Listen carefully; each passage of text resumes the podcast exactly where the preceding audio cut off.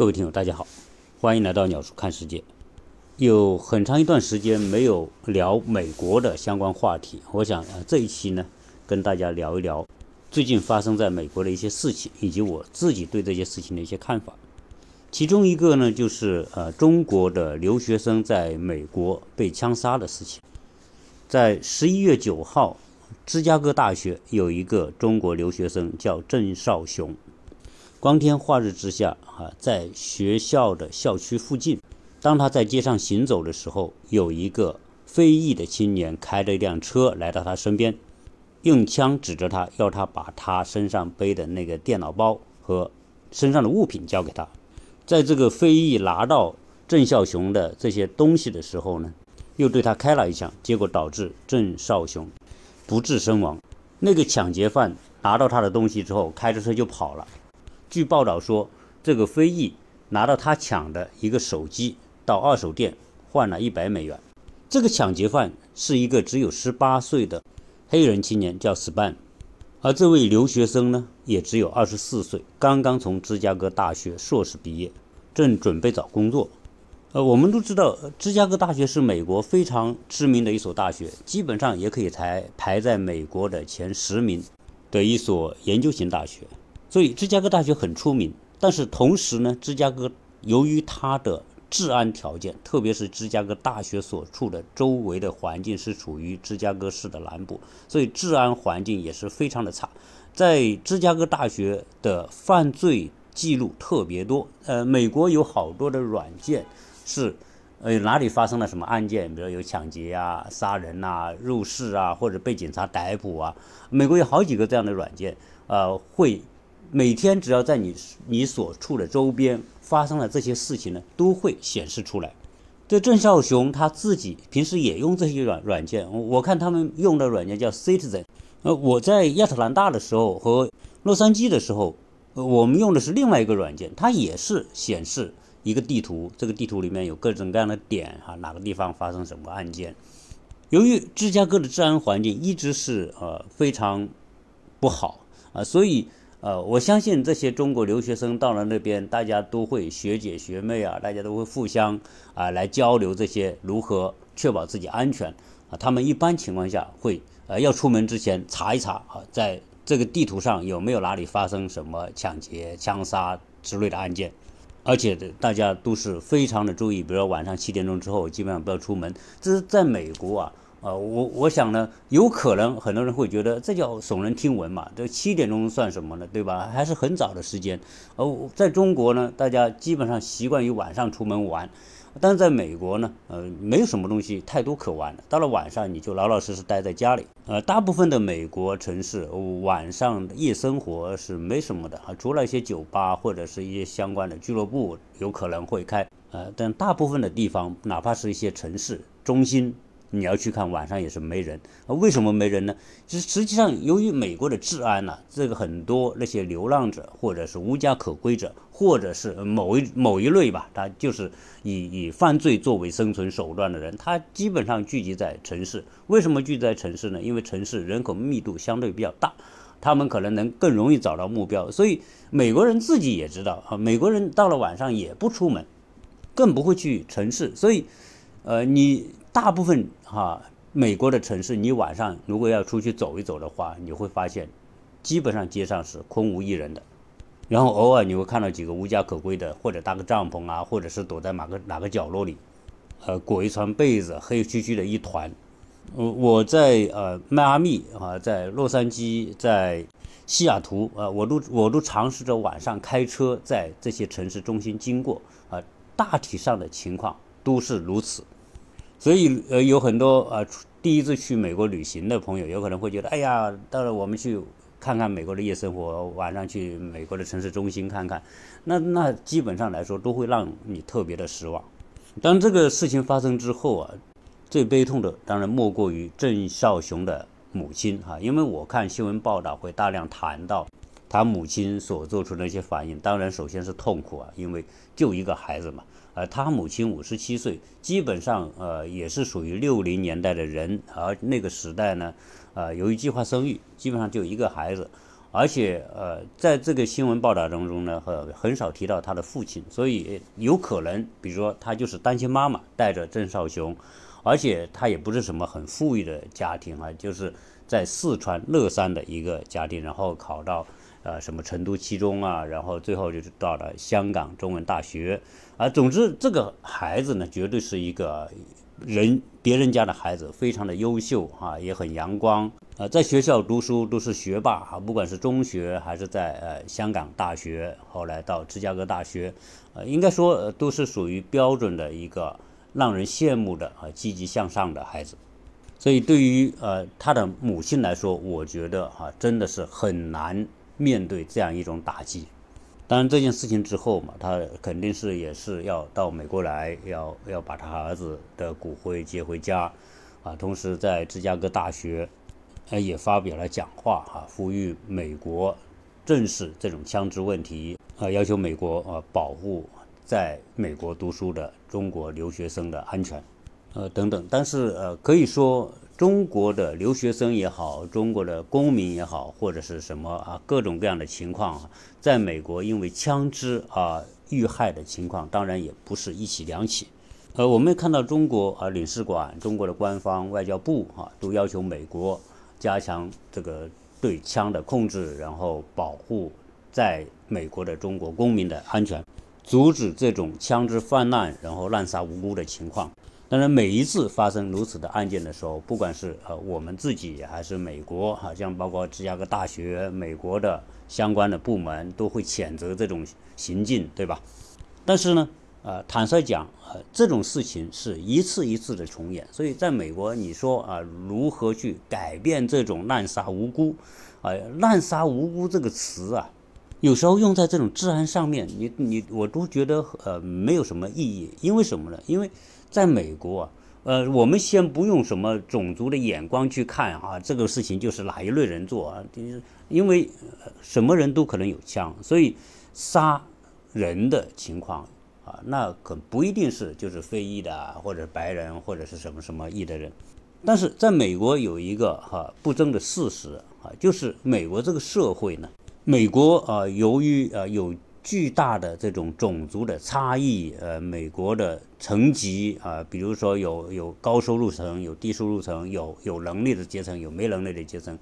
而美国很多的人没有能力的阶层，那些人那往往他没有工作。他也没有什么信用记录，他也不在意信用记录，因为这些人连工作都没有啊。他他由于没有信用记录，所以他们也不在乎说啊你们怎么看。所以你想这些美国，我们说美国很注重信用，那是对谁来说的？是对于那些有一份正当的职业、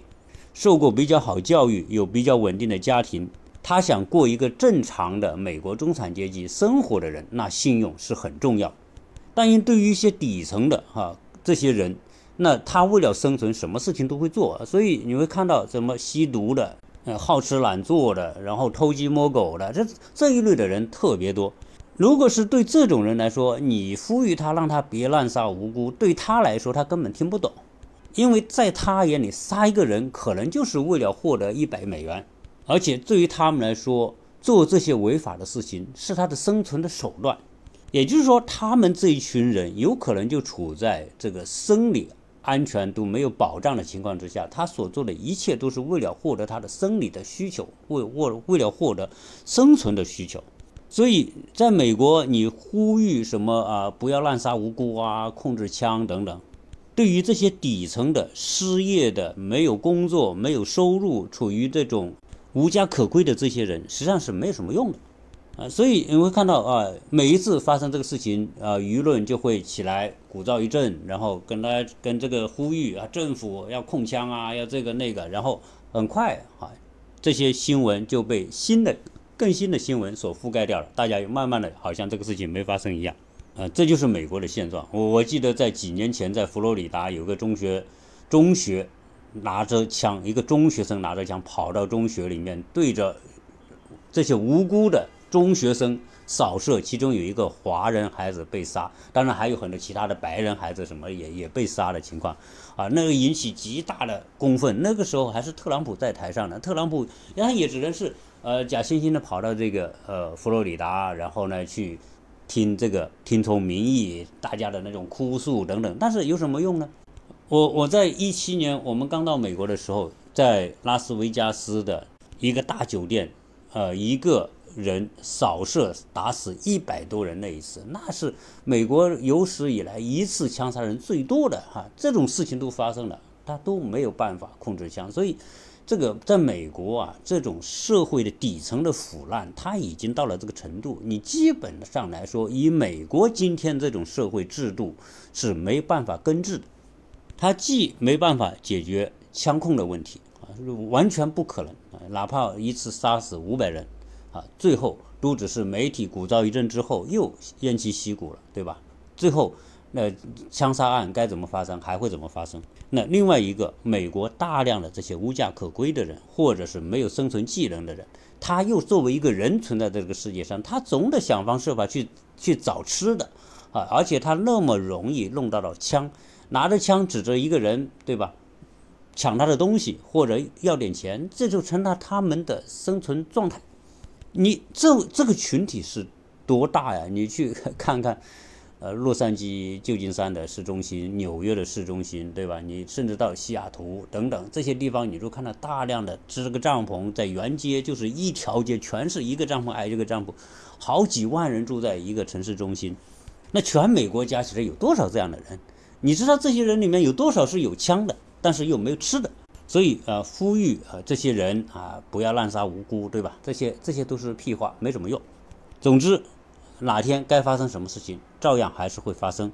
呃，我经常呃在跟国内的听友沟通的时候，他们经常会问这个问题，就是说，哎，你在美国住住那么多年哈，你美国真的那么糟糕吗？对吧？如果看到在国内看到的媒体，那美国就是水深火热啊，呃，民不聊生啊。那那你怎么还去美国？这美国怎么能待得下去呢？所以对这种问题我也无语，对吧？因为我怎么回答？啊，我说美国不行啊，行吧？你看媒体上确实这么多东西。你说美国不行嘛？哎，你还在美国待待那么多年哈，那么多华人，那么多留学生都在美国待着。啊，对于这种现象呢，我觉得哈，应该分两个方面来看。第一。美国的社会治安确实不好，而且如果跟中国比，那就是不好到哪里去了哈，就是真的是，呃，而且可以说，呃，基本上到了晚上你不敢随便出门，大家没事尽量不去当趟，不去市中心，而，这种情况真的是事实。美国的市中心是美国社会治安最不好的地方，但是我们在美国生活那么多年，也去过纽约，去过啊不同的一些城市。那我们感觉到呢，大部分情况之下呢，我们所见到的美国的环境还是很安静。平时所打交道的那些美国人、那些邻居或者出去办事遇到的一些人，他都很友好。呃，出去加油啊，去什么办什么事啊，就是特别加油站哈，因为我们看到说加油站是很乱嘛。当然我们啊出去加油也没有看到那种啊逼着你要要钱的这种情况哈，但是我是没遇到，所以。呃，基本上来说，有些人说啊，美国没有像，呃，舆论啊媒体说的那么严重，但是，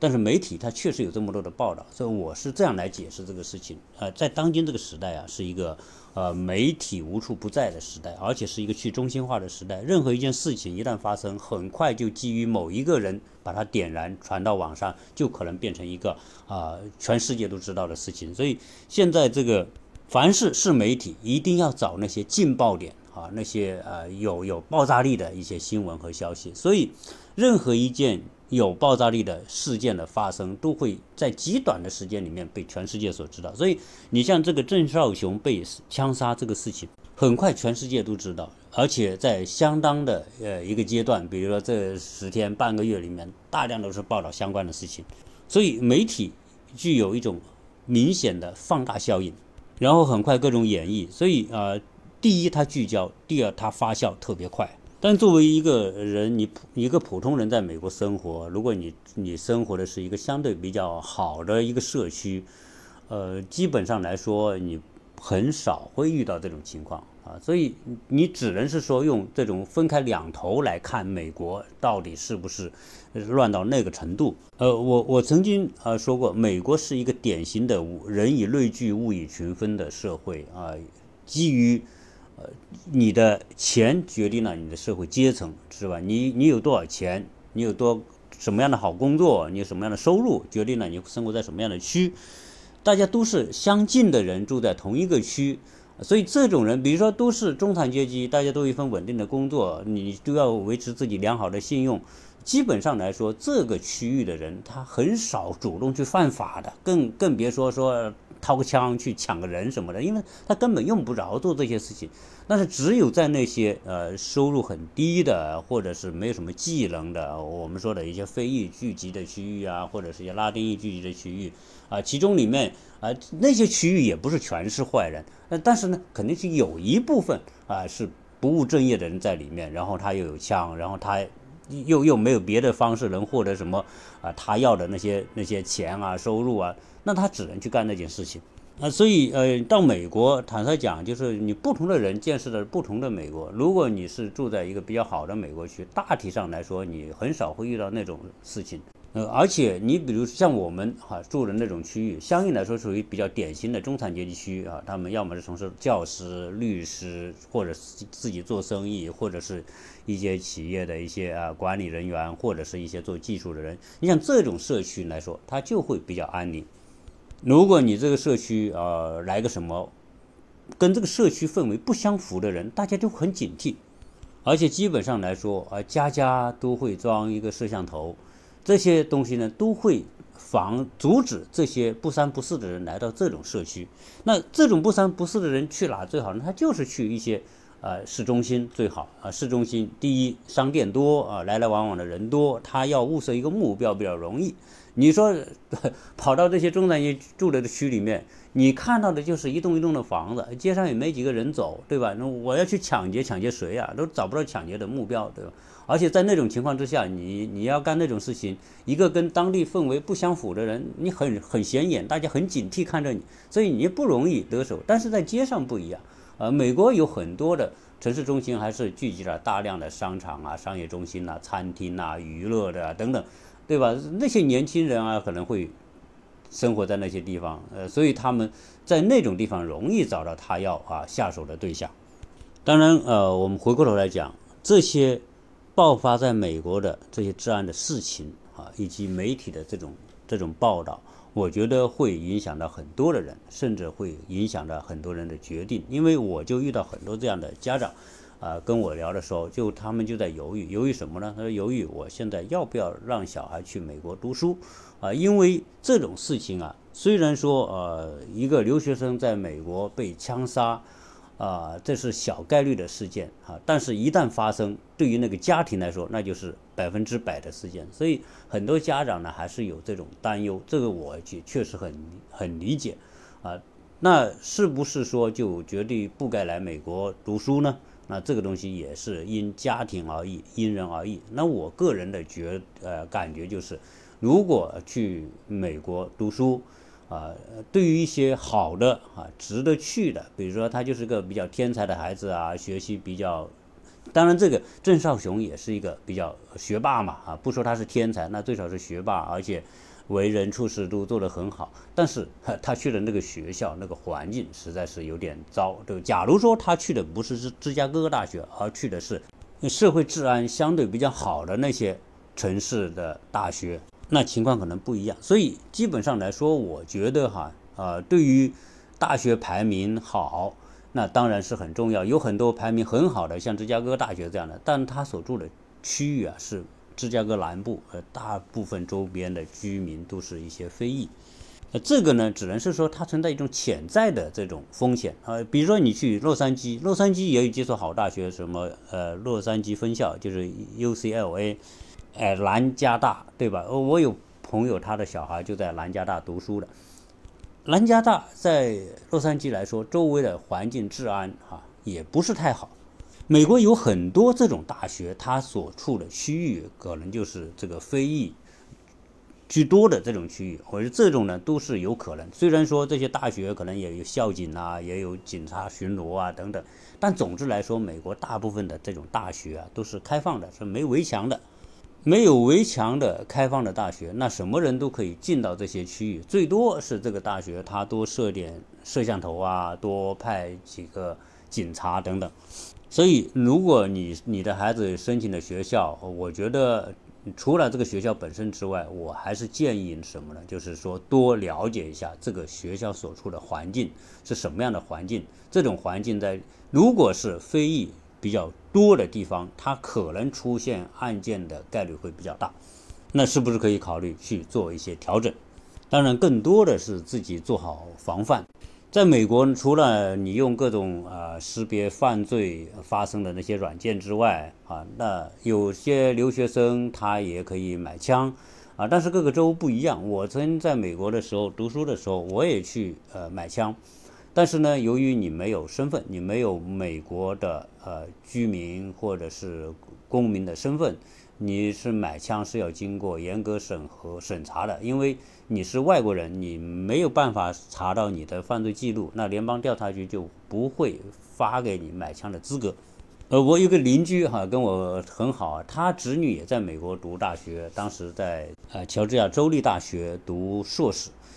他也想买，因为女孩子嘛，他也想买把枪，但是呢，也跟我一样去审查了老半天，也也没有发出呃做允许买枪的这个资格给你。后来我的邻居就跟他说：“你干脆去买一把这个仿真的这个枪吧，啊，不管是橡皮的还是什么，就拿起来看着像枪的，放在你包包里。万一你在哪天走遇到这种情况的时候，你你掏出这个枪来，也是一个对对方的一个威慑，好过你手无寸铁，什么都没有啊。如果你你手里拿的是一把像枪的东西的话，可能对方一看你拿着枪，他可能就就可能跑了，或者他就不惹你了，对吧？”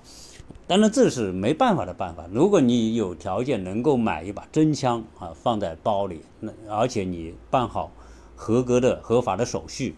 啊，一般情况下你不把枪露出来，到危及你生命安全的时候，你你拿出枪来，对对方是一个震慑。因为美国就是一个拥枪的社会，你就入乡随俗，对吧？你能该买枪你买枪，如果有条件，你拿到枪之后练一练枪怎么用。啊，最近不是报道了有一个啊。开优步车的中国啊华人吧，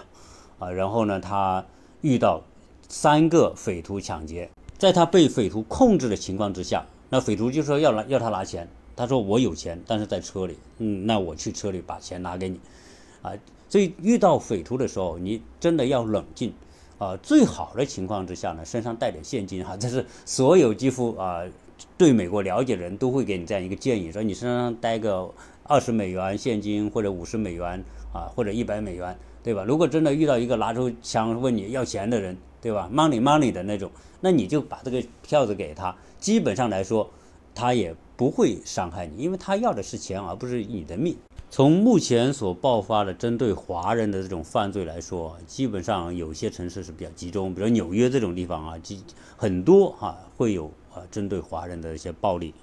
那如果正好你在纽约读书的话，那我觉得需要做的事情，首先是要了解这个区域的一些犯罪的情况，比如说那些经常犯罪人出没的地点，哪个哪些地段是属于犯罪率比较高的地段，那尽可能去避免，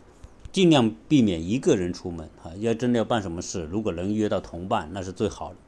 在纽约，如果坐地铁，那要更加留意你身边的情况，身边是些什么样的人，因为。我有看到很多呃，针对亚裔的犯罪，把这些亚裔推到这个地铁下面去的，你多多留意哈，因因很可能现在很多人就是说闷闷着头看手机，然后周边的情况就忽略了，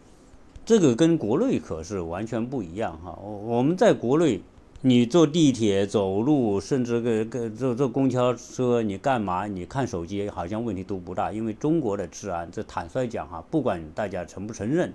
啊，这个治安那是在全世界都是算是最好的。就是我我记得印象当中，以前那些什么菜市场啊、啊火车站、汽车站，小偷最多的地方，现在基本上也看不到了。因为越是这种公共的地方，这摄像头摄像头越多啊，这犯罪的这种下手的可能性就变得越来越小，风险很大。而且你下手偷不了什么东西，你说偷什么吧？你偷一个手机、偷个包，也值不了几个钱。而被抓住的概率很大，所以中国现在这些小偷小摸、打劫的这种情况都很少。我记得在我我们在九十年代刚去广东的时候，啊，那时候广州啊，就很多地方有叫飞车党啊，就是骑个摩托车。那时候那时候摩托车很盛行在广东啊，有钱第一步是先买摩托车，那时候还没汽车呢，那个时候就飞车党有一个人坐在驾着摩托车后面坐一个人，然后专门抢那些女女人女同胞的这些包啊，抢她的项链啊，抢什么这些东西，那很多。但现在你去看，还能看到飞车党吗？在广州，你基本上也没有这种，因为这种东西你知道干一单，肯定被逮住。但是相比之下，呃美国由于说呃反对这个侵犯隐私啊等等这样，那很多摄像头在很多地方甚至都不让布。所以这个监控系统，美国肯定是不如中国这么完善这么多。但是坦率讲，这种监控系统对于一个守法的公民来说是种保护，对于那些违法乱纪的坏人来说是一种威慑。所以随着社会的这种发展啊，有时候你很难说什么是对，什么是错哈。你说保护隐私，嗯，不对吗？好像似乎也对？但是呢，你连基本的安全、人身安全都没有保障的时候，你的隐私又有什么价值呢？所以基本上来说啊，很多人接受用牺牲隐私来换取安全。所以在中国，接受这种天网，接受这种啊无处不在的摄像头，而且享受这种状态。你想想，在美国七点钟之后，基本上就是不管是大人小孩，朋友都告诉你别出门了，对吧？你早早回家。那美国人以家庭为主啊，在家团聚啊，什么家庭观念等等。当然，除了他们本身有这样一些。观念和传统之外，这个客观现实也是摆在这。你你晚上八九点钟，你到外面去瞎逛什么呢？除了你没地方可瞎逛，而且你去瞎逛面临各种各样的危险啊！为什么不老老实实待在家里呢？而中国不一样，到了晚上，别说七点钟、八点钟、十点钟，夜生活刚刚开始，你哪怕十二点，对吧？你就是单身一个女孩在街上走，实际上呢？他也不觉得有什么危险，你这个在西方人看来是不是不可思议的事情？但是在中国，它就是个现实很！多少女孩子那么半夜都在外面玩，玩得很疯，她也没太多的这种有有有生命安全或者人身安全的这种担忧。这种安全对一个社会来说尤为重要，对一个社会的这种幸福感来说也很重要。因为人大部分的时间是私人时间是在晚上，你晚上由于中国的安全，大家可以很放肆的出去，出去玩，呃，邀朋友啊，或者是聚会呀、party 呀、逛街等等。大家知道，这个可能是一种巨大的消费保障。如果你晚上有这样一种安全，你晚上从八点钟到十二点这四个小时、五个小时可带来的消费量是很大的。作为一个商业社会嘛，你就是要有保障这样的商业活动，所以。大家会知道，中国的这种天网所带来的安全，从另外一个角度对中国的经济的发展、经济的刺激是非常非常重要的。相比之下，啊，美国就没有这一块，而美国人大部分就是感恩节、圣诞节，然后冲到那个那个商场去买那些打折的东西，那都是在白天的。晚上商场到了晚上八点钟、九点钟，基本上都关门了。啊，所以说回呃，我们这期节目开头说到的这个话题哈，就是来美国读书呢，确实从治安的角度，美国是不像中国这么的安宁，所以选择大学一定要选择他所处的环境。呃，同时对于一些如果啊，照过去来说哈，我小孩在国内考不了什么好大学，就把他送到美国来啊。如果小孩本身学习能力真的一般般的话，未必一定要把小孩送到国外来读书，因为当小孩离开中国来到美国的那一刻，你担心可能永远就在这个父母身上。特别是一听到这种新闻报道，哈，哪里哪里华裔学生被枪杀或者被什么，实际上呢，加重的是父母的那种心理压力和强烈的不安全感。而小孩一旦出来读书，要读四年、读六年那么长的时间，又遇到这些疫情的这种状态。所以，对于一个学习一般般的孩子，我觉得，如果不是他自己有强烈的愿望，想出来学习，不出来留学，也许不一定是什么坏事，啊，总之吧，这些呢都是属于开放性的问题，因为没有办法找到标准答案，啊，那是不是不出来留学就一定对，或者出来留学一定对呢？一切还是因人而异吧。总之，在美国有可能会遇到一些治安的一些风险啊，人身安全的问题。但是呢，这个概率当然还是不会那么大，因为你想，我们每年都会听到好几起，比如说，啊，我在今年的上半年也聊到芝加哥有一个叫张凯文哈，被另外一个呃中国留学生给枪杀的那个案件。那对于呃每年。三十五六万在美国读书的留学生来说，也只是十万分之一的概率。呃，绝大部分、绝大部分留学生还是可以在美国读好书、毕业拿到文凭，该工作工作，该回国回国。所以也不要被这个媒体的这种报道吓着了。好，这一期呢就就跟大家聊这么多，谢谢大家收听。